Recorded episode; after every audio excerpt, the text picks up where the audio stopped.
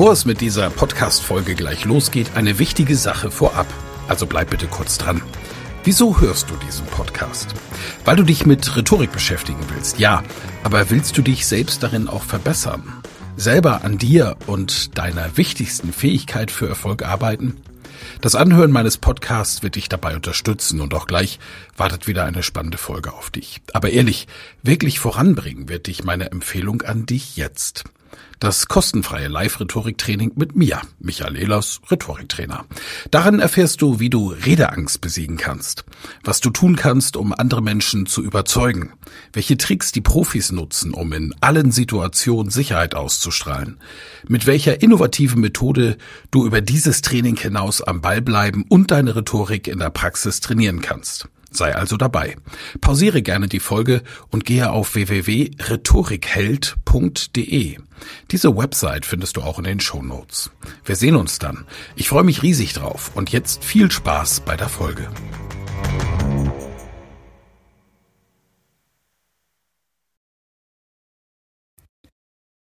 Liebe Hörerinnen und lieber Hörer des Elas Rhetorik Podcast. Ich freue mich, dass ihr wieder eingeschaltet habt und bevor das Live-Interview losgeht, habe ich eine kleine Bitte an euch. Ihr hört die zweite Folge eines neuen Formats, nämlich dem Elas Rhetorik Talk.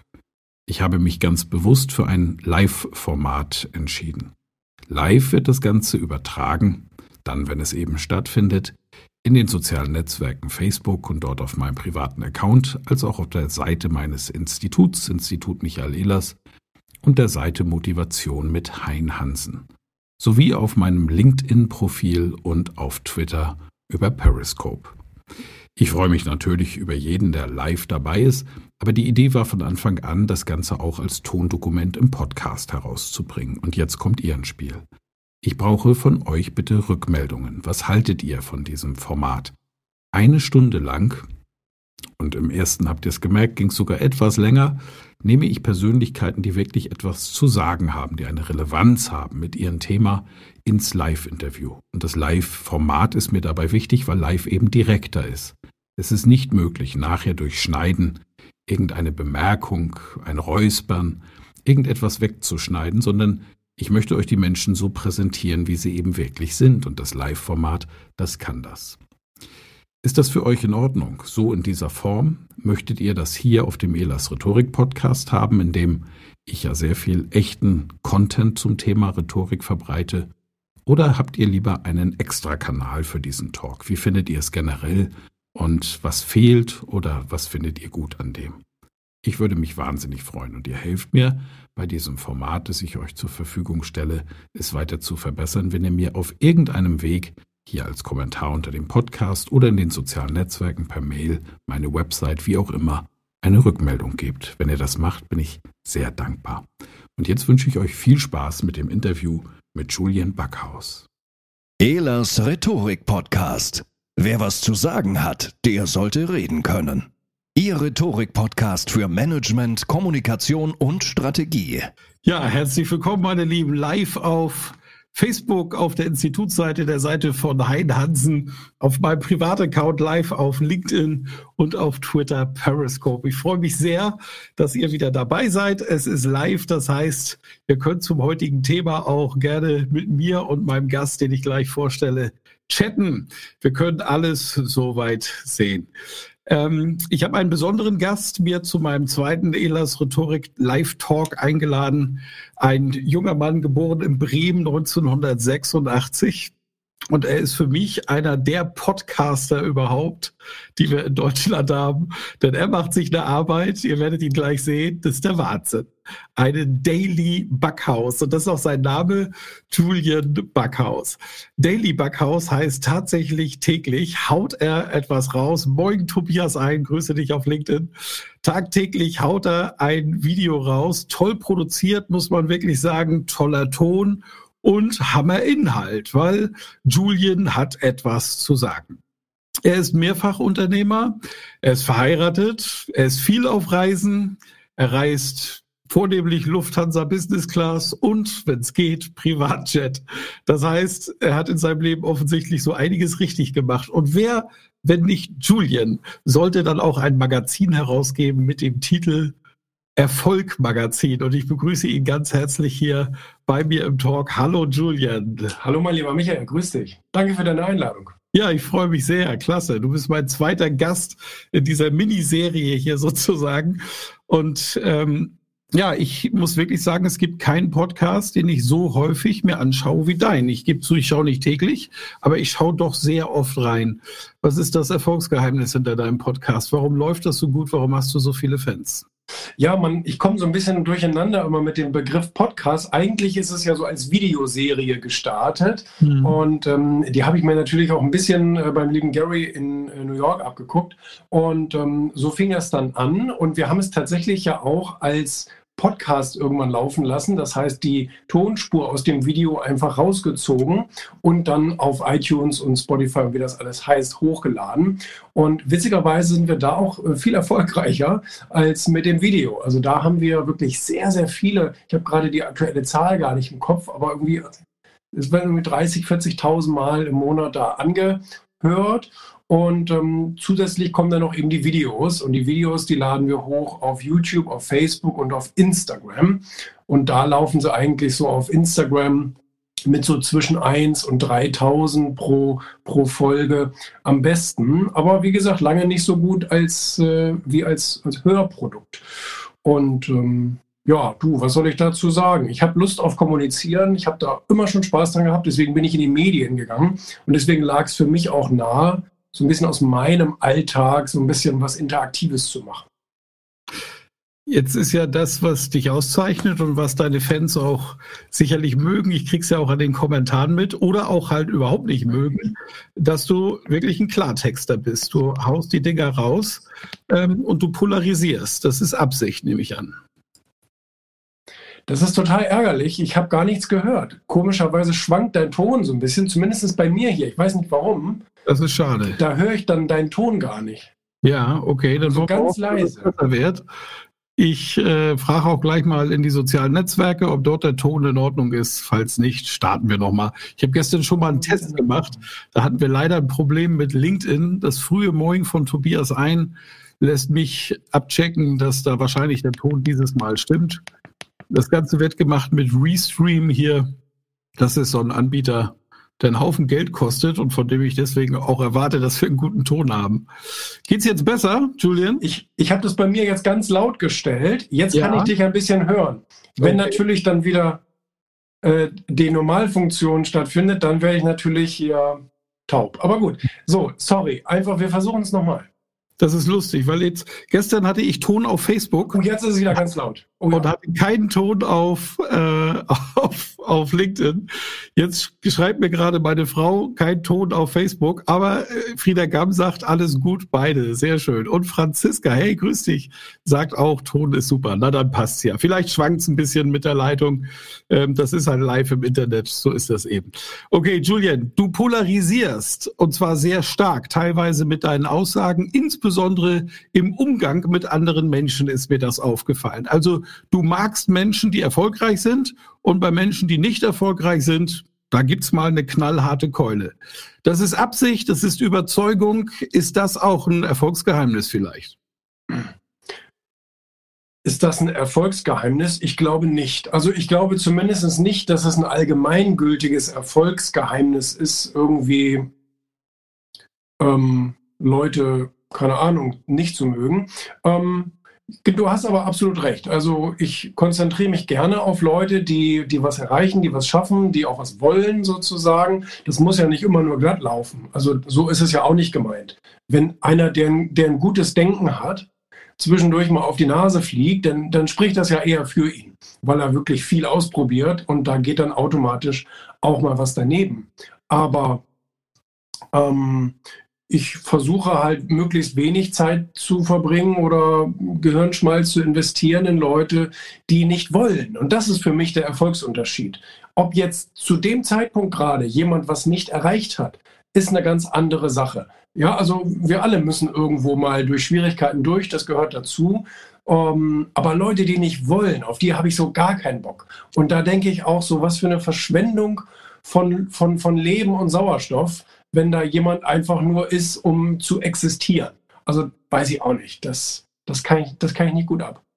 kommt in deinem Werte- und Lebensmodell nicht vor, einfach nur zu existieren. Also ich kann mir schon vorstellen, dass es Menschen gibt, die sagen, die sind ganz glücklich damit, dass die sagen, mein Ziel im Leben ist Überleben. Ja, man sagt das ja auch so Mönchen und so weiter nach. Die sind ja einfach nur da, um zu sein. So. Und ja. ähm, ich weiß es nicht. Also irgendwie, irgendwie bin ich tatsächlich so der, der naiven Meinung, dass, dass der liebe Gott uns für irgendeinen Zweck auf diese Welt gesandt hat, nicht einfach nur um einen Platz auszufüllen. Das kann ich mir nicht vorstellen. Ja, das ist, äh, wer, wer weiß. Also wie gesagt, ich finde es grundsätzlich wichtig, dass die Menschen ähm, für sich eine Entscheidung treffen und Erfolg zu haben, das bringt ja auch eine ganze Menge mit sich. Also ähm, jetzt bin ich weit ab von, von Prominenz, aber äh, es gibt schon Augenblicke, wo ich mir zum Beispiel in meiner Heimatstadt auch mal wünschen würde, dass mich, dass keiner mein Gesicht kennt. Ne? Das hat doch auch Vorteile. Also Erfolg bringt doch auch Negatives mit sich. Oder siehst du, weil du ja nun auch der Autor bist, ich schalte mal hier, damit auch jeder deine Website sieht, dass das man ganz, ganz kurz groß. Jawohl. Da ist mein Ton jetzt rausgeflippt, aber gerade eben haben wir es gesehen.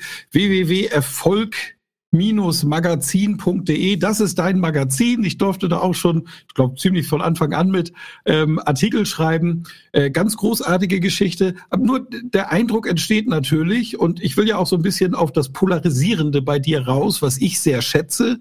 Du weißt, ich bin ein Freund von Streitgesprächen und von der Debatte. Ähm, es macht schon den Eindruck, als wenn es bei Julian Backhaus nur Erfolg gibt. Für dich ist das ja okay, aber eben auch in der Bewertung von anderen Menschen. Ähm, du, du bist ein wirklich sehr, also ich gebe ich gebe ja tatsächlich sehr, sehr viele Podcast-Interviews und auch normale Interviews. Ähm, und ähm, also ich möchte nicht übertreiben oder untertreiben, aber vielleicht so im Durchschnitt einer pro Tag. Und, ähm, und, und du stellst mir hier echte Fragen, über die ich selten so nachdenke. Und da muss ich ja. jetzt ein bisschen nachdenken. Also Danke. Also das, das, Ziel deiner, deiner Frage ist jetzt zu erfahren, dass ich oder warum ich Leute, die keinen Erfolg haben, nicht schätze, oder was meinst du? Ja, mir geht es um das Polarisierende dahinter. Ich sehe da drin dein Erfolgsgeheimnis und ich gebe auch zu, das ist der Grund, warum ich gerne schaue. Weil es gibt genügend Podcast, ich bleib mal bei dem Begriff Podcast, ähm, mhm. die man sich anhört, da ist Content drin, aber am Ende sagt man, gut, ich habe es gehört, vielleicht habe ich auch ein bisschen was gelernt und wenn es nur diese neue Sichtweise ist, ähm, aber ich habe nichts, woran ich mehr, wo, wo ich mich reiben kann. Und für mich fängt Kommunikation dann an, wenn man sich reiben kann. Und ich will wissen, inwieweit ist das bei dir einfach nur Prägung, vielleicht ja auch aus, aus, aus Kindheit, Familie oder tatsächlich Marketinggeschick? Äh, nein, also das ist gar nicht irgendwie gespielt oder irgend sowas. Deswegen, deswegen sind, finde ich, die meisten meiner Folgen eigentlich total langweilig. Weil ich da einfach nur sitze, ich erzähle irgendetwas und ähm, ich denke dann nachher immer so, mein Gott, naja, ob da jemand was mit anfangen kann. Aber zwischendurch bin ich einfach so, wie ich bin, dass mir dann auch mal was rausrutscht irgendwie. Das, das ist aber völlig mein Naturell. Das war schon immer so und Julian war schon immer frech. Der war schon immer unangenehm manchmal. Mhm. Und ähm, von daher ist das jetzt nicht geplant oder irgend sowas. Aber mhm. das muss man natürlich jetzt zugeben. Wenn wir so ein Gespräch mitschneiden, wo ich da vielleicht eine halbe Stunde ein Interview gebe oder irgendwie keine Ahnung was mache, dann suchen wir schon die Stelle raus, wo es ein bisschen, wo es ein bisschen knackiger wird. Ne? Ja, das, das, das muss ich zugeben, das stimmt. Suchst du das selbst aus? Äh, teils, teils. Also es wird mir zumindest immer gezeigt, ob oder was online gehen soll. Mhm. Aber ein, etwas in der Qualität zu produzieren, wie du es machst, das braucht natürlich auch ein Team. Du hast Unterstützung. Ja. Du hast ein Team, du hast Unterstützung bei diesen professionellen ja. Videos. Wie, ja. wie, groß ist das Team? Wer macht das? Ähm, das machen eigentlich nur zwei Leute. Ähm, einer, der, der so ein bisschen dafür verantwortlich zeichnet, dass irgendwas aufgenommen wird und ähm, die andere, die dann dafür sorgt, dass es online mit einer vernünftigen Überschrift landet und, und so weiter und so fort und mit einem ordentlichen Bild. Ja, ähm, mich, mich fasziniert die Qualität dabei. Das heißt, äh, diese Leute sind von Anfang an dabei. Gab es da viel Wechsel? Äh, es gibt bei uns generell sehr viel Wechsel, das ist so, weil nicht viele Leute dauerhaft bei mir arbeiten möchten, weil bei uns es halt schon irgendwie zur Sache geht. Ne? Und ähm, da ist man auch mal spät irgendwie unterwegs, da, da wird auch mal irgendwie ja, weiß ich auch nicht. Also ich habe da schon so einen gewissen Anspruch. Ich fordere schon auch eine sehr hohe Qualität. Ich darf nicht das von anderen fordern, was ich von mir selbst fordere. Aber ich fordere schon einen gewissen Standard und, ähm, und auch eine gewisse Schlagzahl. Das möchten manche nicht mitspielen. Die wollen lieber so was Gemütliches irgendwie, so einen klassischen 9 to 5. Ich meine, unsere dürfen auch natürlich pünktlich Feierabend machen, aber ich will, dass in diesen acht Stunden richtig viel passiert. Und das mögen viele nicht so sehr. Und von daher gibt es auch viel Wechsel. Ähm, also auch das Daily-Team, das hat bestimmt schon fünfmal gewechselt oder so. Aber ähm, ja, ich freue mich ja zumindest, dass du sagst acht Stunden und jetzt nicht von 16 Stunden sprichst. Das ist ja Nein. schon mal ein Riesengewinn, finde ich. Wie gesagt, das, was ich von mir, von mir erwarte, kann ich nicht von Angestellten erwarten, weil dafür werden die einfach nicht bezahlt und so weiter. Ne? Also, äh, ich meine, ich kriege den größten Teil des Kuchens, zumindest in absoluten Zahlen, nicht prozentual. Aber ähm, äh, mir ist auch bewusst, dass ein Angestellter, der irgendwie für, für 3000 Euro oder irgend sowas arbeiten geht, dass, dass der sich nicht, außer er will das für seine eigene Karriere, aber dass der sich mhm. jetzt nicht äh, 16 Stunden krumm macht. Darf man ja auch nicht, mal abgesehen vom Arbeitsgesetz her und so, da bin ich ja mittlerweile auch sehr sensibilisiert. Ähm, und ähm, also auch durch, durch, durch, ähm, durch unsere Arbeitsrechtler und so, die sagen, oh, hier aufpassen, da aufpassen, Verträge neu, unsere neuen Arbeitsverträge jetzt sind jetzt so dick. Vorher mhm. war es irgendwie fünf Seiten und jetzt sind es 35, glaube ich. Ja. Das ist ja unglaublich, was da mittlerweile abgeht. Ne? Ja, das, da ist was dran. Ich begrüße Frank Dunker. Hallo Frank, äh, grüß dich auch persönlich. Julian Bichon Katalatu. Ich spreche seinen Namen sicher falsch raus, aber ich freue mich sehr, dass du dabei bist. Tolles Buch übrigens. Bei Bion, da habe ich letztens... Aus der Schweiz ist da. Der, Bei Bion, da habe ich letztens gedacht, Mensch, es gibt doch jetzt... Ähm, ähm, es gibt doch jetzt diese BioNTech-Aktie. Und da habe ich letztens irgendwo so ein Bild gesehen, wo Bion irgendwie so mit so einem Handy und hat gesagt, das ist BioNTech. Ja, alles klar. Das wird ihn freuen. Uwe Tendler aus der Schweiz fragt, stimmt denn die Entlöhnung? Ja, das, das ist wahrscheinlich Frage. Mitarbeiter. Das stimmt. Anfänger werden bei uns sehr schlecht bezahlt und mhm. je, je, je besser jemand ist, je besser wird er bezahlt. Also ich glaube, unser bester Mitarbeiter ähm, wird momentan irgendwie so um die, mh, hm, weiß ich nicht, 110, 120.000 verdienen. Aber der schlechteste in Anführungsstrichen schlechteste, ähm, wird wahrscheinlich ähm, 21.500 verdienen. Mhm. Was ist das Mindestlohn oder? Ja, ich glaube, das ist Mindestlohn. okay. Naja, gut, aber das ist ja auch völlig in Ordnung. Da gibt es unterschiedliche Sichtweisen. Ich weiß, es gibt die, die sagen, man muss es machen wie Bosch. Ich muss die Leute sehr gut bezahlen, dann arbeiten sie auch gut. Ich habe damals, als ich noch Praktikanten im Institut hatte, ähm, keine Entlohnung gegeben. Dafür gab es andere Benefits, zum Beispiel, dass sie auf Seminare mit konnten und auch auf die Reisen mit zum Beispiel. Ne? Und äh, mein Gefühl war dadurch, dass ich kein großes Geld angeboten hatte, dass die richtigen Leute zu mir gekommen sind. Aber das ist nur das ist nur natürlich aus meinem Mikrokosmos heraus betrachtet. Davon kann man aber ausgehen. Also bei uns ist es so, ich sage den Leuten immer, hey, wenn du jetzt anfängst, dann wirst du schlecht bezahlt. Aber ich weiß auch, wenn du dir, äh, wenn du dir Mühe gibst, und ich sehe das auch, dann sollst du gerne alle sechs Monate eine Gehaltserhöhung bekommen und so Beförderungen ja. so schnell wie möglich. Und das machen wir mit unseren guten Leuten auch und die finden das auch sehr, sehr geil, weil sie, weil sie ständig das Gefühl haben, immer mehr zu verdienen. Ne? Ja. Das ist sogar schöner, glaube ich, als wenn man gleich bei 3000 anfängt und dann irgendwie erst mal ein paar Jahre keine Gehaltserhöhung kriegt. Ne? Ja, das stimmt. Ja. Ja, die Menschen sind da sehr unterschiedlich. Es gibt ja auch Forschungen, die sagen, der Mensch muss einfach gut bezahlt werden, dann arbeitet er ordentlich und dass Bonussysteme und so gar nichts bringen. Ich kenne Vertriebsorganisationen, die würden kaputt gehen, wenn sie fest bezahlen würden. Das siehst du wahrscheinlich ähnlich, oder? Bei Vertrieb mache ich sowieso einen großen Unterschied. Also ja. bei Vertrieb gibt es, ähm, gibt's, wenn überhaupt, ein klitzekleines, nicht überlebensfähiges Fixum und alles andere ist Provision. Und, ähm, und ich finde, so funktioniert Gier am besten und in seiner optimalsten Form. Und bei Mitarbeitern habe ich, wie gesagt, ich habe ich hab es schon gemacht. Ich bin jetzt seit 15 Jahren, über 15 Jahre selbstständig. Und ich hatte schon so einige Angestellte. Und ich habe auch einige ähm, damals insbesondere als ich noch nicht so viel Ahnung von der ganzen Materie hatte, habe ich Leute für viel Geld eingestellt und ich habe immer, immer schlechte Erfahrungen gemacht, immer. Ähm, es war, es, es, ich habe immer irgendwie das Gefühl gehabt, dass derjenige ähm, nicht sonderlich aus sich rauskommt, also nicht sonderlich Leistung abruft. So. Und im, im, im Umkehrschluss habe ich oft gute Erfahrungen gemacht. Also mhm. im Gegenteil. Aus meinem Kundenkreis kenne ich sehr viele, die würden das jetzt komplett, die würden dem komplett widersprechen. Und dennoch nehme ich dir jedes Wort ab. Denn ich glaube, dass natürlich eine Führungskraft auch die Mitarbeitenden sehr stark nach dem eigenen Profilen und Motiven aussucht, oder? Aber wie gesagt, es kommt, es kommt auf so viele Faktoren an, die wir jetzt gar nicht so ähm, durchgehen können. Wie zum Beispiel, wenn du von Bosch redest, dann redest du auch von Ingenieuren und von äh, technischen, von, von Maschinenbauern, die, die, die sowieso gesucht sind ohne Ende in Deutschland. Du kannst eigentlich nichts Besseres, zumindest war es die letzten Jahre so, in Deutschland lernen als Maschinenbauingenieurwesen. So, da hast du einfach ganz, ganz viel Geld verdient. Alleine schon das Einstiegsgehalt liegt, glaube ich, bei, bei 60, 70.000 Euro oder höher.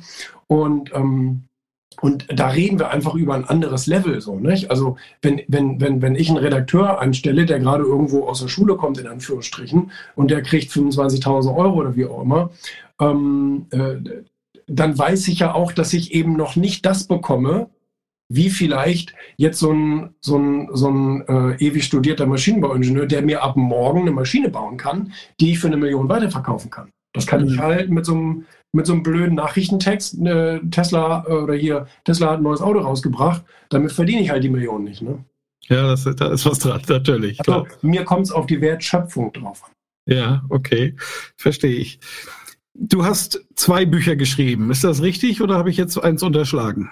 Na, ich habe in, also insgesamt, wenn man, wenn man auf Google guckt, habe ich vier Bücher geschrieben. Okay. Ähm, mein allererstes, das war echt so ein, das war so ein Anfänger-Ding. Da, da habe ich mich damals mit meiner Agentur selbstständig mal so ein kleines Buch über Marketing geschrieben. So eine kleine, so eine, so eine kleine Fibel. Und ähm, ist aber auch ganz normal in den Handel rausgekommen. So, dann kam Erfolg. 2018, äh, glaube ich. Dann kam 2020 Ego, Gewinner sind gute Egoisten. Und jetzt im Sommer kam noch mal so ein kleines Zitatebuch. Ah. Das ist, äh, das ist kein richtiges Buch. Das sind nur so ein paar Zitate als, als Buch verkleidet. Du mach dir nichts draus. Mein Zitatebuch zähle ich auch mit. das gehört auch zu den sieben. Ist ja auch ein Buch. Auch das ist Arbeit. Ich zeige und visualisiere mal kurz deine Website. Ähm, Dort hast du aktuelle Artikel und natürlich auch dein Erfolg-Magazin verlinkt. Ähm, wie bist du auf die Idee gekommen, Verleger zu werden und dieses Magazin zu starten, von dem wir ja inzwischen sogar schon gerne mal Werbung sehen auf den großen Bahnhöfen in Deutschland? Ähm, ja, das stimmt. Also Erfolg äh, hat mich insofern immer schon begleitet, dass ich ähm, Erfolgsliteratur, sprich Biografien und Ratgeber, seitdem ich 18 bin, äh, gelesen habe. Und ähm, das hat mir wahnsinnig viel gebracht, viel geholfen, dabei selbstständig zu sein und, und erfolgreich voranzuschreiten, ähm, mir Ziele zu setzen, die zu erreichen, etc. So, und ähm, in die Medienlandschaft wollte ich schon als Kind. Das fand ich schon immer großartig, weil sich da so viel bewegt und da passiert so viel. Und ähm, äh, Kommunikation ist eben auch eine Leidenschaft von mir und von daher habe ich gedacht, kreativ äh, betätige ich mich sehr gerne. Ich habe viele Ideen und da habe ich gedacht, da kann ich eigentlich all meine, meine, meine Stärken unter einen Hut kriegen. Also ab in die Medien. Und, ähm, und das Erfolg kam eigentlich mehr wie die Jungfrau zum Kinde. Wir haben ja mit dem Sachwertmagazin angefangen, 2011 als Verlag. Wie gesagt, seit 2005 bin ich selbstständig ähm, als Medienagentur gewesen und seit 2011 dann als Verlag mit dem Sachwertmagazin. Und ähm, 2000, ähm, äh, ich weiß gar nicht. Wann kam denn? 2016 kam das, äh, kam das Erfolg-Magazin. Und zwar aus folgendem Grund. Ich fand es immer großartig, dass zum Beispiel in den USA sowas vorhanden ist, Success Magazine, und auch in anderen Ländern gibt es Magazine, die über Erfolg berichten. Ähm, nur in Deutschland gab es das nicht. Und ähm, ich fand das immer seltsam. Ich habe gedacht, da kann doch jeder von profitieren, das ist doch ein interessantes Thema. Also habe ich irgendwann gesagt, na, wenn sonst keiner macht, Vielleicht ist es eine schlechte Idee und deswegen macht es keiner, aber ähm, lass uns das mal machen. Wir können ja mittlerweile Magazin und wissen, wie das geht und Vertrieb und Verkauf und bla und blub. Also haben wir das äh, einfach aus diesem, aus diesem Grundgedanken gemacht, weil ich sagte, diese ganze Erfolgsratgeber-Geschichte, die gehört doch auch in ein Magazinformat. Stark. Und das, ähm, der Erfolg ist äh, auch vom Erfolg-Magazin, denke ich, ja jetzt über viele Jahre gegeben. Ne? Das, ja. Die Auflage äh, steigt. Wie hoch ist so, gibt es einen Splitwert, Magazin in der Hand und online? Ob es ein Splitwert, jetzt habe ich gerade wieder den Ton äh, ja, verloren. Ein Splitwert? Ich sehe hier auch bei äh, Restream leider, dass äh, ab und zu hier, also es liegt tatsächlich an dem, an dem Provider, der schaltet mich. Das ist immer, wenn ich wenn ich länger gesprochen habe, du bist übrigens, du leise. Ja, du bist übrigens völlig gut zu hören. Also du bist äh, die ganze Zeit im vollen Ausschlag hier in meinem äh, Sichtfenster. Okay, Na, also wir haben, ähm, wir haben beim Magazin ungefähr 150.000 Leser pro Ausgabe. Wir kommen alle zwei Monate raus. Mhm. Und ähm, der Split ist tatsächlich ziemlich, ziemlich groß. Also unsere größte, unsere größte Leserschaft finden wir tatsächlich online. Das war auch immer mein Gedanke dabei. Ähm, also du hast vielleicht, was weiß ich, so 20.000 Print oder irgend sowas, die an den Kiosk gehen und an die Abonnenten gehen. Aber das, das, der, der sehr, sehr viel größere Teil, der kommt zum Beispiel durch die Deutsche Bahn E-Paper, durch Hotelauflagen wie Steigenberger, Hilton, ähm, Radisson und so weiter, ähm, kommt durch, durch Airlines zum Beispiel, kommt durch Airport Lounges und so weiter. Ähm, durch, durch, durch äh, hier Busse und, und äh, Kreuzfahrtschiffe und so. Und da werden überall E-Paper genutzt. In Kliniken zum Beispiel auch ganz, ganz stark. Also wir haben auch sehr viele, sehr viele Kliniken, wo eben unser E-Paper abrufbar ist. Immer wenn du da vor Ort ins WLAN gehst, du als Hotel, äh, als Hotelbewohner kennst das ja, dass wenn man sich in das Hotel WLAN einloggt, eben bei vielen Ketten mittlerweile diese Angebote da sind. Hier können Sie was gucken, hier können Sie was lesen, hier können Sie was spielen. Und da sind wir halt in den Leseprogrammen mal dabei. Mhm. Und das funktioniert wirklich sehr, sehr gut. Also dadurch, das ist erstmal so Laufkundschaft und wir kriegen auch nur ein paar Cent für einen Abruf. Aber dadurch, dass viele dann eben sagen, oh, das ist ja, das kannte ich vorher noch gar nicht, interessant, werden dann zu Stammlesern. Wie lange hat es gedauert, bis du deine Magazine in den profitablen Bereich bekommen hast? Ähm, dadurch, dass wir von Anfang an immer gut im Anzeigenverkauf waren, haben wir eigentlich immer mehr oder weniger am Anfang kostendeckend gearbeitet, was in der heutigen Startup-Sprache schon profitabel ist. Und, ähm, und ähm, ja, und dann so ein Jahr später oder so haben wir dann meistens auch gute Gewinne schon eingefahren. Mhm. Jetzt äh, kommt noch mal, ich schaue noch mal in den Chat. Ralf Klein sitzt mal wieder im ICE. Das war beim letzten Mal auch so. Ich hm. Bewundere das äh, WLAN im ICE inzwischen, dass er so stabil dabei ist. Und der sagt eine Aussage, die haue ich dir gleich auf den Kopf. Geld ist nicht alles. So, jetzt du. Wie, wie kommen wir denn da jetzt drauf? Einfach so. Ja, nee, Geld ist nicht alles. Das stimmt auch. Glaube ich absolut dran. Also, wenn Leute Geld äh, mit Erfolg gleichsetzen, dann sage ich, okay, kann ein Faktor sein. Und ähm, ich würde aber genauso einen Nelson Mandela oder einen Dalai Lama oder eine Mutter Therese als extrem erfolgreich bezeichnen. Und die hatten alle keine Kohle. Mhm, da ist wohl was dran, ja, genau. Ja, wobei natürlich die Prominenz, die sie erreichen mit ihren Namen, natürlich auch einen Marktwert schafft. Also äh, wenn die, eine dieser Personen, die du jetzt als Referent auf eine deiner Veranstaltungen haben willst, äh, bekommst, dann zahlst du für deren Prominenz natürlich auch viel Geld. Ja, das ist richtig. Und da muss man dann immer gucken, ich meine, ob es denen tatsächlich dann persönlich zugutekommt, wie bei so einem Barack Obama oder so, der kassiert die Kohle natürlich selber. So, ja. aber bei so, einem, ähm, bei so einer Mutter Teresa, ich meine, die lebt jetzt nicht mehr, aber da würde ich wetten, dass die Kohle dann in ihr, in ihr Krankenhausnetzwerk gegangen ist. Mhm. Jetzt bist du ein Riesenfan von Biografien, hast du gesagt. Ich weiß es auch durch dein Erfolgmagazin und auch ein Blick auf deinen Blog lässt da natürlich so einiges äh, preisgeben. Wir sehen dich hier mit Reinhold Messner, mit Bushido, mit Daniela Katzenberger, die Klitschkos, die du auch sehr oft in deinem aktuellen Buch zitierst, Gregor Gysi. Und es geht weiter und weiter und weiter und weiter. David Garrett, Dieter Bohlen, ich glaube, das war eines deiner Highlights. Kannst du ja dann auch noch mal was zu sagen. Und na, ich hoffte, er kommt früher. Da ist er ja endlich. Jan Böhmermann. Das war natürlich auch eine ziemlich heiße Geschichte, ähm, finde ich. Ähm, es ist zu sehen, dass du dich gerne natürlich auch in die Aura der äh, berühmten Menschen begibst. Aber äh, was, was nimmst du mit und was ist das, was du über deine Veröffentlichung, dein Magazin oder dein Buch, über das ich gleich noch zu sprechen komme, was du den Menschen dann wiedergibst? Ähm, also ich persönlich muss sagen, nehme extrem viel mit. Und mich fragen auch oft Leute, ja, wer war denn so der Beste, der Tollste, der Interessanteste und so. Und darauf antworte ich in der Regel nicht gerne, weil, ähm, weil es keine gute Antwort darauf gibt.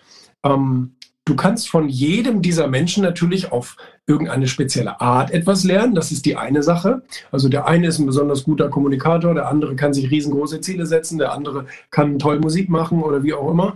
Ähm, das ist natürlich ein Takeaway. Aber das viel Wichtigere finde ich, ist, ähm, dass alle Leute von, von denen, die du gerade aufgezählt hast, Grenzen gesprengt haben. Und das finde ich so wahnsinnig spannend. So in der menschlichen Psyche merkt man ja irgendwann, dass es keine tatsächlichen Grenzen gibt, sondern nur selbstgemachte Grenzen. Mittlerweile auch sehr abge, abgedroschen, diese Aussage. Aber äh, wenn wir versuchen, so Stück für Stück diese ganzen Barrieren, in die wir uns hineinmanövriert haben oder auch wurden, ähm, wenn wir die beginnen einzureißen, dann können wir eigentlich alles erreichen. Also, weißt du, Elon Musk baut eine Kolonie auf dem Mars. Das, also, wo, wo ist die Grenze? Ne, das ist die Frage.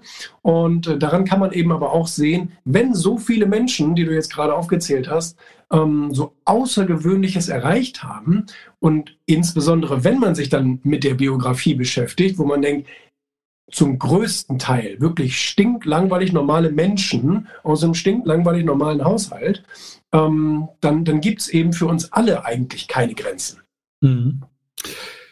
Jetzt ist es so, in, in meinem Bekanntenkreis wird natürlich, du weißt, Trainer, Speaker, Coaching-Branche, natürlich auch über das Erfolgmagazin, über dich als Person gesprochen und auch hier fällt mir die Polarisierung sehr stark auf. Jetzt im Chat auch übrigens. Ähm, die einen sagen, ja, ist cool, er zieht das konsequent durch und besetzt endlich mal ein Thema, über das wir auch in unserer deutschen Kultur sprechen müssen, nämlich was ist Erfolg, was macht Erfolg aus, was machen erfolgreiche Menschen anders. Und auf der anderen Seite geht die Kritik, das merke ich immer sehr stark, an die Personen Julian Backhaus, in dem gesagt wird, jetzt im Chat zum Beispiel, sagt der Uwe Selfismus. Das kann man ja durchaus als Kritik sehen, das Ganze. Also, wie, wie ist dein Kommentar dazu? Was, wie gehst du mit solchen Dingen um? Ich habe dir die Frage schon mal auf der Messe in Düsseldorf gestellt und ich finde es einfach auch wertvoll, äh, dass sie mal insgesamt beantwortet wird. Du meinst, wie ich generell mit Kritik umgehe oder was meinst du? Ja, diese Kritik insbesondere auf, auf das Selbstdarstellerische in deiner äh, Personenmarke. Okay, ja gut, also ich dachte bisher immer, das wäre so ein deutsches Phänomen, dass man, dass man als Persönlichkeit sich nicht zeigen darf, ist aber scheinbar auch weltweit äh, ein großes Thema. Mein Buch Ego wurde jetzt gerade in Korea veröffentlicht und ähm, da ist das also noch heftiger, also da zählt das Gemein wohl nicht das, äh, nicht das Ego sozusagen. Und was mich besonders gewundert hat, selbst in den USA hat man lange, lange Zeit davon abgeraten, irgendwie sich als Persönlichkeit nach vorne zu stellen und so, weil man dann auch viel Angriffsfläche bietet etc.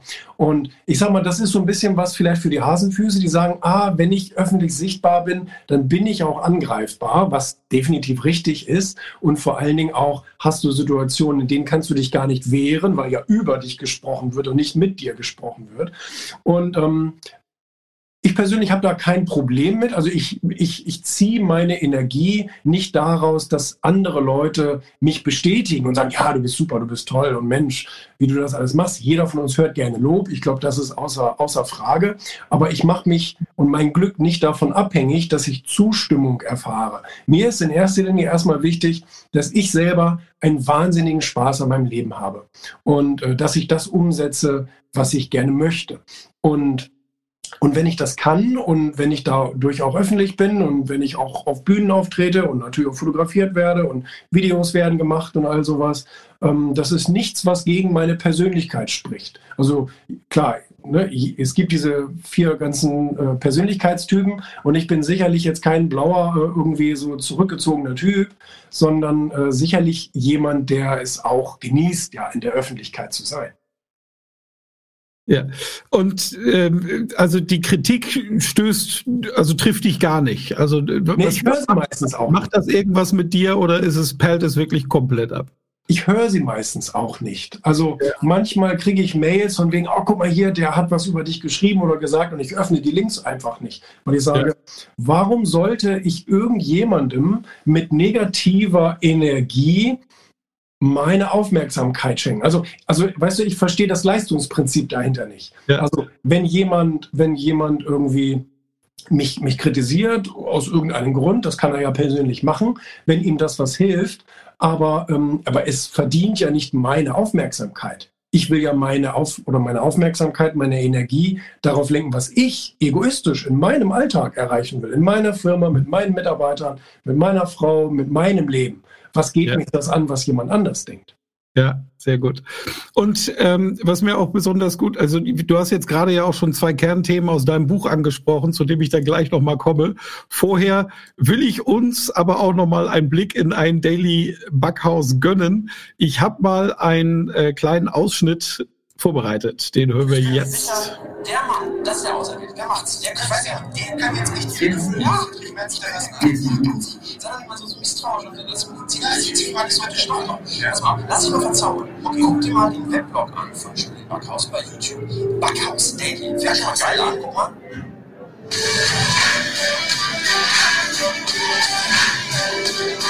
Und auch daran, dass er ebenfalls auf dem Cover ist. Der ist nämlich auch auf dem Cover der Erfolg. Können wir näher ranzoomen, bitte? Da, das ist auf dem Cover der Erfolg. Und ähm, der ist so erfolgreich, der ist nicht nur auf diesem Cover der ich fand das so witzig. Ich habe da gar nicht mit gerechnet. Ich habe heute Morgen von Followern habe ich Nachrichten bekommen von wegen, ja Mensch, wow, das war ja was beim Böhmermann. Ich sage, ja, was war denn beim Böhmermann? Ja, du. Ich sage, wie ich.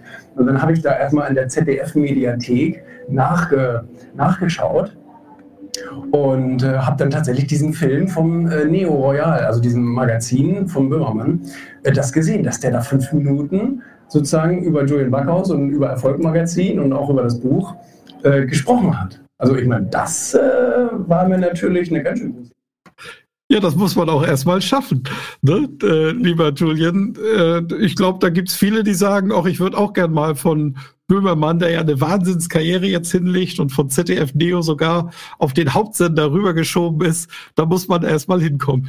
Was mich gefreut hat an deinem Video ist, die Freude, die war echt. Ja, das stimmt, ja. Also es hat mich also es hat mich überrascht und ich finde selber, ich bin so ein Comedy-Fan. Ich kann auch wahnsinnig gut über mich selber Witze machen ähm, und äh, deswegen fand ich das toll, dass so eine große Comedy-Persönlichkeit oder Satire-Persönlichkeit ähm, fünf Minuten Julian Backhaus Programm macht. Das, das war für mich schon also nicht nur spaßig und witzig zu sehen. Also ich gucke es mir heute ab und zu noch mal an, weil ich es mir runtergeladen habe. In der Mediathek ist es ja glaube ich nicht mehr. Ja. Und, ähm, und ich finde das echt gut gemacht. Also es ist einfach, es ist einfach genau pointiert da, wo ich irgendwie wirklich irgendwie so ein bisschen Schluss erzähle, dass das dann auch da, da zum Thema gemacht wird. Also das war schon wirklich arg witzig. Ich glaube, das ist es auch wert, dass man mal einen Satz über Jan Böhmermann verliert. Ähm, ist ja ebenfalls eine Persönlichkeit, die sehr stark polarisiert. Aus Bremen, ja. Auf der einen Seite. Ähm, aber auf der anderen Seite, er ist halt auch wirklich ein harter Arbeiter. Ich habe mir gestern in der Recherche mal ein paar ältere Videos von dem angeschaut, wo er beispielsweise rappt mit einem der Profis. Und der Mann kann das, was der da macht. Und seine Sendung, ich schaue jetzt immer häufiger tatsächlich auch Broadcast TV, was, was sonst kaum noch vorkommt, und schalte in seine Sendung rein ähm, der, der macht eine harte Arbeit und das lohnt sich dann am Ende ja auch, das wissen wir. Aber jetzt gehe ich nochmal kurz in den äh, Chat. Yusuf Kösem sagt, ich lerne aus Kritik. Wunderbar. Marcel, du sollt überragend, lieber Julien. Eine explodierende Schultüte und ein Daumen hoch. Und Peter Escher sagt herzliche Grüße aus Leipzig nach Bamberg in den Großraum Bremen. Peter, Peter, Mensch, wir beide müssen auch mal talken. Das fände ich super, sehr schön. Also danke an euch. Jetzt wird es nach 40 Minuten Talk auch Zeit, dass wir da drauf kommen. Du hast es mir, mir von der Buchidee erzählt. Da haben wir uns in Hamburg in einem schicken Hotel getroffen. Ja. Ich erinnere mich noch wirklich sehr gut und ich war auch sehr gespannt auf das Buch, muss ich wirklich sagen. Ja. Wir haben ja damals auch schon darüber gesprochen, die Wahrscheinlichkeit, dass du damit wieder polarisierst, ist ja auch recht hoch. Ähm, was macht das Buch mit den Leuten? Welche Rückmeldungen kommen bei dir an? Sehr, sehr schönes Bild. Ja. Das ist doch gut. Also ich kriege tatsächlich tolle Rückmeldungen von über das über das Buch. Ähm, ähm, ich habe mich gefreut, dass es zumindest kurzzeitig bei Amazon auf Nummer 1 war und äh, wenigstens mal ein Erfolgserlebnis da in dem Bereich. Aber ähm, ich hätte das nicht gedacht. Ich muss ganz ehrlich sagen, den Titel habe ich so ein bisschen deswegen gewählt, weil ich dachte, oh, das, ähm, das sorgt dann so ein bisschen für, für, für Aufregung. Das sorgte es irgendwie gar nicht so wirklich, sondern ich kriegte auf einmal diese Rezensionen bei Amazon und auch, auch E-Mails und auch Direktmessages und vor allen Dingen, was mich immer besonders freut, wenn Leute das posten. Also, was weiß ich, die machen dann so ein Selfie mit dem Buch irgendwie und sagen, tolles Buch, hätte ich gar nicht gedacht und so weiter, ähm, dass ich bei diesem Thema, wo wir alle eine vorgefertigte Meinung haben, dass ich da nochmal ins Grübeln komme. Und das ist so der, der Haupttenor gewesen, auch wenn man bei Amazon da mal diese Rezensionen durchgeht und so weiter, oder in der Presse wurde es ja auch hier und da mal besprochen, ähm, dass die Leute immer sagen, ja, man will sich zuerst nicht so recht anfreunden mit dieser Behauptung, Gewinner sind gute Egoisten. Aber wenn man es dann eben liest und wenn man den Unterschied macht zwischen gutem und schlechtem Egoismus, dann merkt man doch irgendwann, hey, eigentlich denke ich zu selten über mich und mein Fortkommen und mein Glück nach, sondern kümmere mich immer um alle möglichen anderen Menschen. Und ich muss sagen, das, das genieße ich auch, das zu lesen, äh, wenn, wenn Leute das tatsächlich so ein bisschen die Augen öffnen. Ne? Ja. Jetzt ähm, ist ja das erste Kapitel nach der Einleitung auch vom gutem Ego. Was ist ein gutes Ego? Ein gutes Ego ähm, unterscheidet sich vor allen Dingen durch, also gegen das, es ist leichter, das Schlechte zu erklären, sage ich mal so. Also das schlechte Egoismus, der schlechte Egoismus ähm, schadet bewusst anderen Menschen um denen sozusagen etwas wegzunehmen, damit man selber etwas hat. Also das heißt, dass es per Definition schon Handeln aus der Schwäche heraus, aus der, aus der Armut heraus, wenn man so will. Und das Gegenteil ist eben der gute Egoismus. Der gute Egoist, der kümmert sich um sich selbst, der will ein starken, starkes Rückgrat haben, der will, dass es ihm gut geht, dass er sich gut fühlt, dass er vorankommt und ist deswegen auch in der Lage, natürlich, anderen Menschen zu helfen. Direkt oder indirekt. Ähm, direkt tatsächlich, wenn man sagt, okay, da braucht jemand Geld, dann gibst du ihm welches. Aber indirekt vielleicht noch besser, indem man zum Beispiel ein Unternehmen aufbaut und andere Leute haben da Vorteile durch, durch die Arbeitsplätze, durch die Steuern, durch bla bla. Jemand macht Musik, zum Beispiel die meisten Musiker, mit denen ich gesprochen habe, ob das jetzt David Garrett war oder Bushido oder Dieter Bohlen oder wer auch immer, haben gesagt, ich mache die Musik erstmal für mich. Und dass andere Leute da auch noch viel Freude dran haben, macht die Sache umso besser. Und das ist das Tolle. Ich rede nur über die Reihenfolge. Ich rede darum, du kannst dich um die ganze Welt kümmern, aber erstmal bitte um dich selber. Sehr schön. Mario Kappes, seines Zeichens aus meiner Sicht der beste Barmann der Welt, aus Sicht der Fachpresse, glaube ich, nur Deutschlands. in, in, in Hamburg im Fontenay oder wo? Schreibt, schreibt super. Ja, da haben wir uns auch schon häufiger getroffen, aber er hat die Barseiten gewechselt. Er war im Le Lion, in dieser großartigen Bar in Hamburg und hat das zusammen mit dem Chef aufgemacht. Ja, Mario, schön, dass du dabei bist. Ähm, lieber Julian, was sind die Prinzipien eines guten Egoisten? Ah, der hat doch schon einige, muss man sagen. Ähm, der meckert, wenn es, an, wenn es angebracht ist, zum Beispiel. Bedeutet, er erträgt nicht eine schlechte Situation, weil er sagt, es wird schon vorbeigehen, sondern er versucht, sie aktiv zu gestalten. Das fängt schon im Alltag an, im Restaurant. wenn dir, wenn dir, wenn du stilles Wasser bestellt hast und du bekommst aber Selters mit Sprudel oder so. Dass du dann sagst, nee, sorry, sie haben die Flasche schon aufgemacht, sie haben es mir jetzt eingegossen, aber es ist nicht das, was ich bestellt habe. Es tut mir leid. Ähm, äh, das ist eine Sache. Oder ich habe dieses Beispiel mit der Lufthansa genannt. Wenn es so wahnsinnig warm im Flieger ist, was ja auch überhaupt nicht gesund ist und so, äh, dass man dann vielleicht auch mal sagt, hm, sorry, wäre das eventuell möglich, die Temperatur mal wieder auf Normalniveau runterzubringen. Man muss ja immer davon ausgehen, dass die Leute es überhaupt nicht böse meinen. Aber dass, dass man ruhig sagen darf, hey, ich, ich möchte das gerne anders. Wäre das möglich, das anders zu machen? Und man wundert sich, in acht von zehn Fällen ist es möglich, dass es anders geht. Ja. Ähm, das ist die eine Sache. Und ähm, ein weiteres Prinzip ist natürlich äh, tatsächlich auch, ähm, ich sag mal, im eigenen Beruf sein Glück zu finden. Also ein guter Egoist würde keinen Beruf machen, ähm, nur um Geld zu verdienen, sondern es geht immer auch um mehr. Es geht eben um Lebensglück und es geht um, um Erfüllung sozusagen. Leute fragen immer, was ist denn eigentlich Erfolg? Und jetzt haben wir es eben auch schon ein bisschen geklärt. Das hat eigentlich nichts mit Geld oder Status oder mit irgendwas zu tun, sondern nur damit, ob du morgens gerne aufstehst. Am besten ohne Wecker. Dass du einfach Bock hast, äh, das zu machen, was du da machst. Und ähm,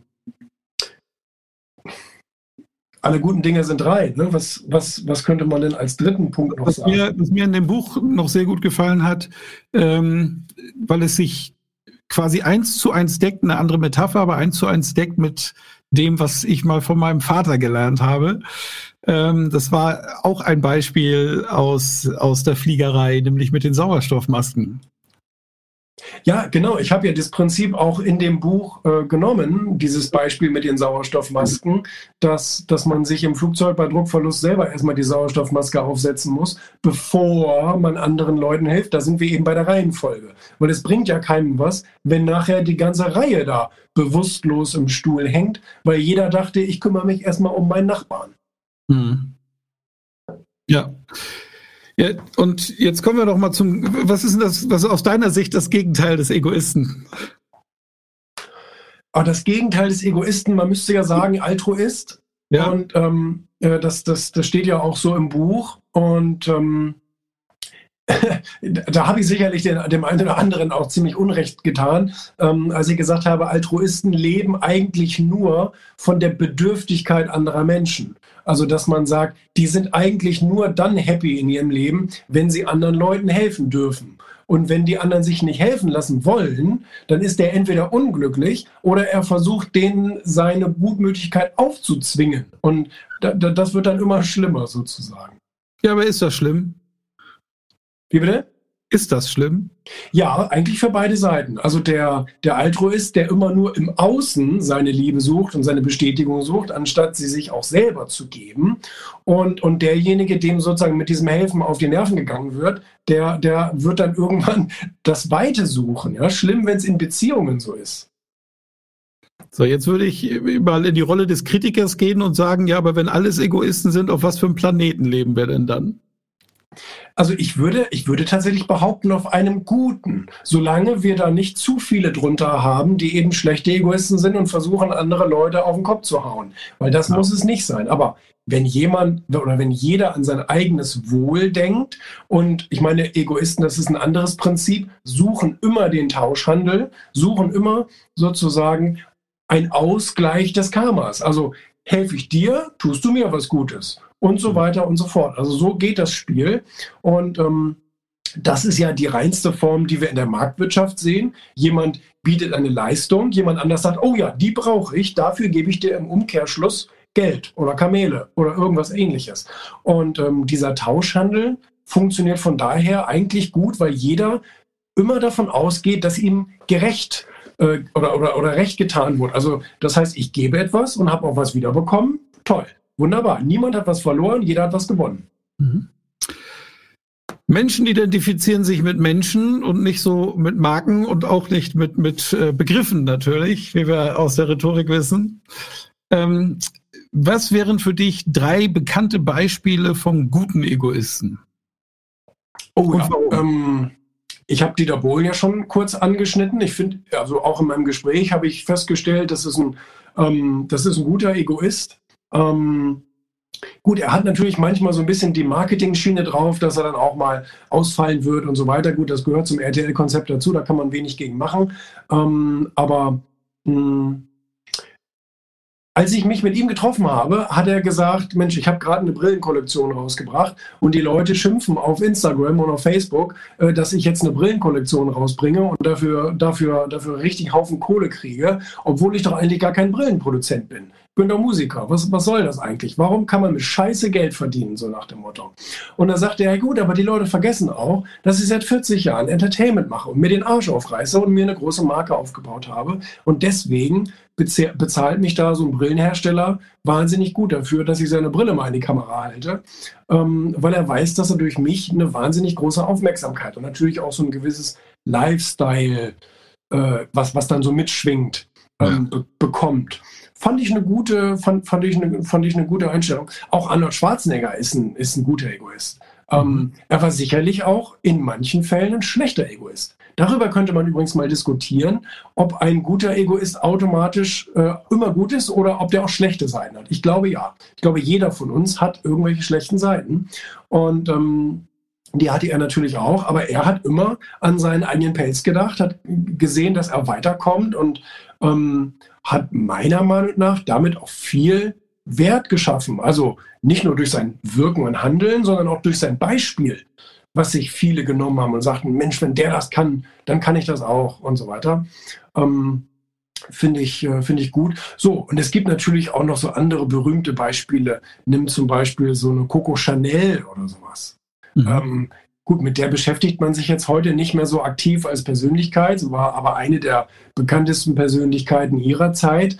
Ähm, und sie hat über sich selber gesagt, ich bin nur so erfolgreich werden können wegen meinem Ego und ähm, weil ich weil ich mich einfach selbst herausgefordert habe mhm. und ähm, Karl Lagerfeld wäre dann in dem in dem Beispiel eigentlich der andere Teil der Gleichung, ähm, weil auch er ja ein wahnsinnig guter Egoist ist. Er ist zu Chanel gekommen, als Chanel eigentlich vor dem Bankrott stand und hat gesagt, ich könnte mir das vorstellen, für euch zu arbeiten, aber komplett nur nach meinen Bedingungen. Ich mache, was ich will und ihr müsst dann mit dem Ergebnis leben. Und da haben die gesagt, na gut, wir stehen eh mit dem Rücken zur Wand, kann ja nicht mehr viel schlechter werden. Ähm, dann machen wir das. Und dadurch ja. wurde es dann wieder zu einer Weltmarke sozusagen. Obwohl ja. die meisten von uns wahrscheinlich gar kein Chanel tragen. Aber trotzdem mhm. ist es eben durch sein Wirken so wahnsinnig, ähm, wahnsinnig berühmt geworden. Mhm.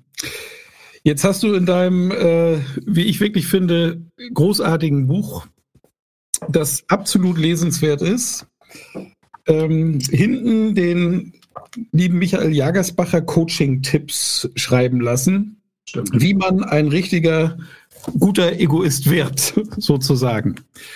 So, und jetzt komme ich als Trainer und sage, geht das denn überhaupt? Also jetzt hast du ja auch viele Mitarbeiter, die im Vertrieb sind, von denen forderst du den gesunden Egoismus, damit sie ihre Ziele erreichen.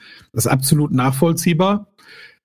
Und bei Vertriebsleuten kann ich mir das auch sehr gut vorstellen. Aber ist das denn für Menschen, die nicht im Vertrieb sind, sondern in der Verwaltung arbeiten, auch erstrebenswert, Egoist, ein guter Egoist zu werden? Und äh, kann man sie aus deiner Sicht dazu hintrainieren? Ähm, also durch die Tipps, die da genannt werden, kann man sagen, ja, man kann es natürlich ein bisschen trainieren. Man kann nicht seine Persönlichkeit verändern. Daran glaube ich nicht. Daran habe ich auch noch nie geglaubt. Man kann aber, ich sag mal, Fertigkeiten lernen. Und Egoismus hat nichts mit Persönlichkeit als solches zu tun, sondern einfach mit Fertigkeiten, mit, mit einem Rezept, was ich anwende sozusagen. Und ähm, natürlich kann man sich dahin autosuggestieren und wie auch immer, dass man eben auch öfter mal an sich selber denkt und die Reihenfolge einhält. Ähm, zu deiner Frage mit den Mitarbeitern. Ähm, ich stelle am liebsten in jeder Abteilung, ob das jetzt ein Grafiker ist, ein Redakteur, ein Verwaltungsmensch, stelle ich am liebsten Egoisten ein. Ähm, ich sage dir warum. Ähm, Warum kommt derjenige zu mir? Derjenige will ja jetzt nicht mir helfen. Deswegen bewirbt er sich nicht bei mir, sondern der will sich selber helfen. Der will ja einen Job haben, der ihm Spaß macht, bei dem er im Endweg dann viel Geld verdient. Und je nachdem, was für ein Typ er ist, will er vielleicht sogar Karriere machen. Will, ja. will, will Abteilungsleiter werden, Geschäftsführer werden, was weiß ich denn was werden. Und ähm, jetzt muss ich mir doch als Unternehmer sagen, genau so jemanden kann ich doch gut gebrauchen. Jemand, der sich sozusagen überengagiert. Jemand, der mehr macht als einfach nur seinen 9-to-5-Job, sondern der sagt, ich gebe mehr Gas, ich hänge mich ein bisschen mehr rein, weil, weil ich letztendlich mir erhoffe, dass ich dann auch mehr erreichen kann. Und das sage ich den Leuten. Ich sage, du kannst hier Karriere äh, machen. Wir, wir können für jede unserer Gesellschaften Geschäftsführer gebrauchen und so weiter. Anteil, also Besitzer kannst du nicht werden, da ist dann das, das Limit erreicht, aber Geschäftsführer kannst du werden. Und wenn du jetzt da unten in der Verwaltung anfängst und Briefe sortierst, kannst du dich natürlich hocharbeiten, selbstverständlich. Und ähm, von daher, und, und, ein Redakteur kann irgendwann Herausgeber werden. Und also es gibt viele Möglichkeiten, jemanden ganz, ganz weit nach oben zu bringen. Und äh, das klappt aber eben nur, wenn derjenige überhaupt an seine eigene Karriere denkt. Wenn der nur daran denkt, seinen, seinen Job äh, nach Vorschrift zu machen, dann wird er natürlich keine Karriere machen. Ja. Und äh, das ist dir nach wie vor suspekt oder unsympathisch? Ich weiß es noch nicht. Wenn jemand keine großen Ziele hat. Ist es dir nur suspekt oder ist es dir auch unsympathisch? Ähm, oh, das, das, das ist eine schwierige Frage. Ist mir das unsympathisch? Ähm, ist mir das unsympathisch? Ähm, also ich finde es sehr schade, e, so bemitleidenswert, wenn jemand eben sein Potenzial äh, auch nicht ausnutzt. Wir mhm. alle hatten ja auch schon mal Situationen, in denen wir jemanden, jemanden gesehen haben, und wir haben viel mehr in demjenigen gesehen als derjenige in sich selber. Du als Trainer erlebst das wahrscheinlich noch viel häufiger als ich oder als Coach vor allen Dingen. Als Coach ist es ja noch intensiver. Und ähm, das habe ich auch schon gehabt. Ich habe auch versucht, dem einen oder anderen dann eine Stütze zu sein. Aber wenn jemand nicht will, dann will er nicht. Ne? Und ähm, ich finde das sehr traurig, schade. Ähm, aber ich halte mich jetzt nicht so damit auf, dass ich sage, das ärgert mich. Also es ärgert mich nicht. Es ist mir völlig egal. Wenn derjenige in der Gosse landen will, dann soll er das machen. Oder in irgendeiner, in irgendeiner Zweizimmerbude. Kann er ja machen. Aber ähm, zumindest will ich denjenigen nicht in meinem Umfeld haben. Mhm. Weil er dein Umfeld stören würde.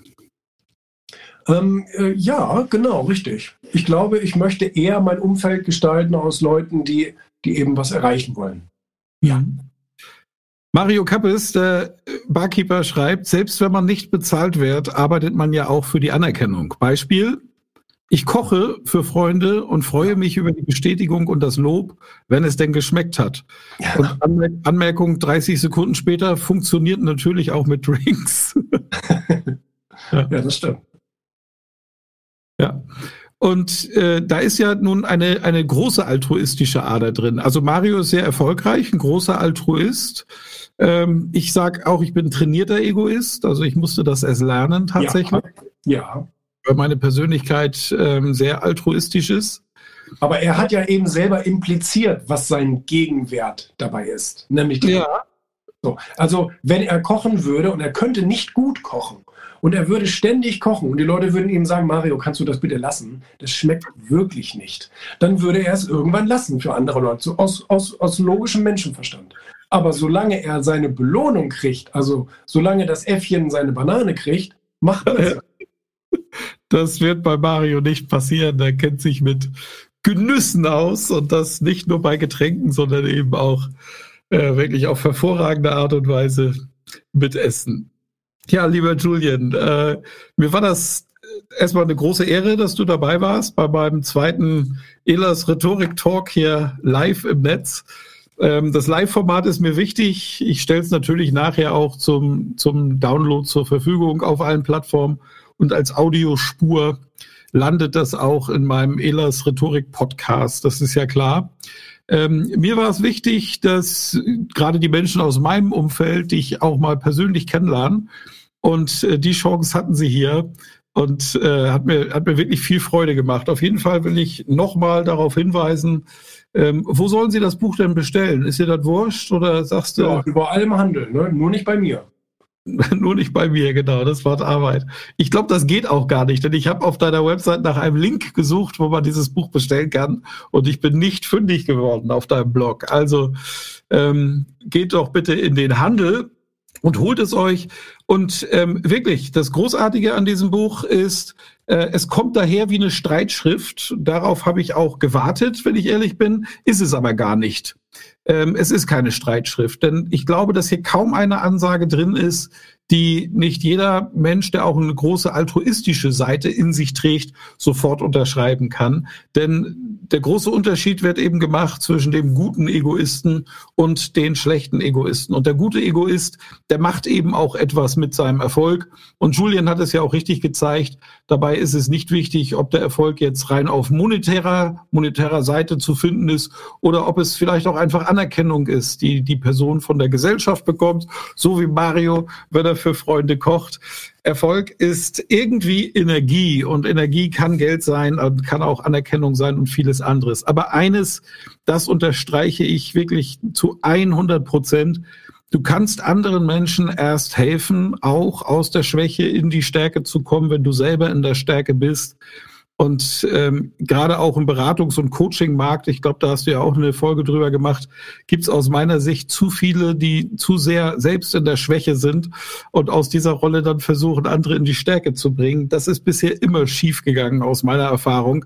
Und deswegen ist dieser gesunde, wie du es nennst, positive Egoismus einfach die absolute Grundlage auf jeden Fall, wenn Erfolg etwas Anzustrebendes ist.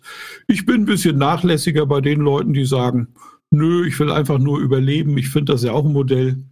Warum nicht? Aber irgendwann bei irgendwas möchte jeder Mensch mal erfolgreich werden. Daran glaube ich auf jeden Fall auch. Julian, wie war es für dich?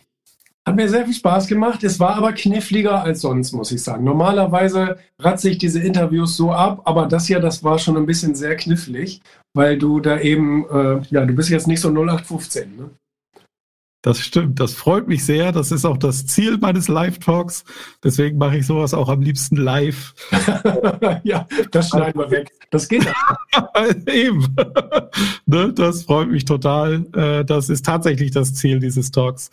Super. Also Julian, vielen, vielen herzlichen Dank. Vielen, vielen Dank an die Zuhörer, die live dabei waren. Ich habe euch die Links vom Erfolgmagazin und von meinem Podcast in die Kommentare gepackt. Ich werde das Ganze dann entsprechend noch auf die Plattform legen, so dass einige haben auch schon geschrieben, dass sie es gerne nachhören wollen, weil sie jetzt zum Abendessen müssen. Das ist ja eben so. Jetzt ist eine Stunde rum. Ich sage herzlichen Dank, finde es großartig, dass ihr dabei wart und ganz besonderen Dank natürlich an dich, lieber Julian. Mach es gut, hab eine gute Zeit und ich freue mich sehr auf unsere nächste Currywurst oder den nächsten Kaffee. Ne? Vielen, vielen Dank, dass du dabei warst, Julian. Weiß ich sehr zu schätzen. Mach's gut. Ciao. Vielen Dank fürs Zuhören. Mehr Informationen unter www.rhetorik.me.